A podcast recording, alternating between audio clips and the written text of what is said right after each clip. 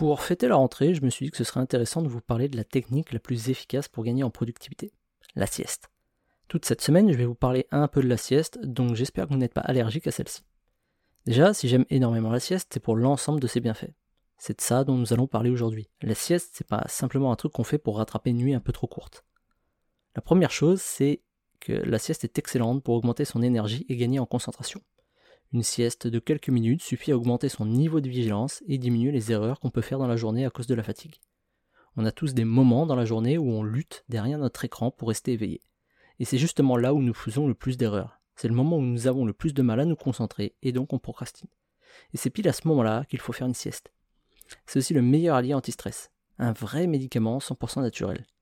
En début d'après-midi, elle permet de faire retomber toute la pression qu'on a pu accumuler dans la matinée à cause du travail et pour repartir en pleine forme pour le reste de la journée. C'est aussi le moment où tous les mécanismes du stress sont en pause et tournent au ralenti, ce qui nous permet de faire baisser celui-ci. Qui dit moins de stress dit également moins de problèmes de santé. Enfin, la sieste est excellente pour la créativité et même la productivité en général. La sieste est le moment où le cerveau organise, trie et regroupe entre elles toutes les infos accumulées dans la journée, la veille ou la semaine.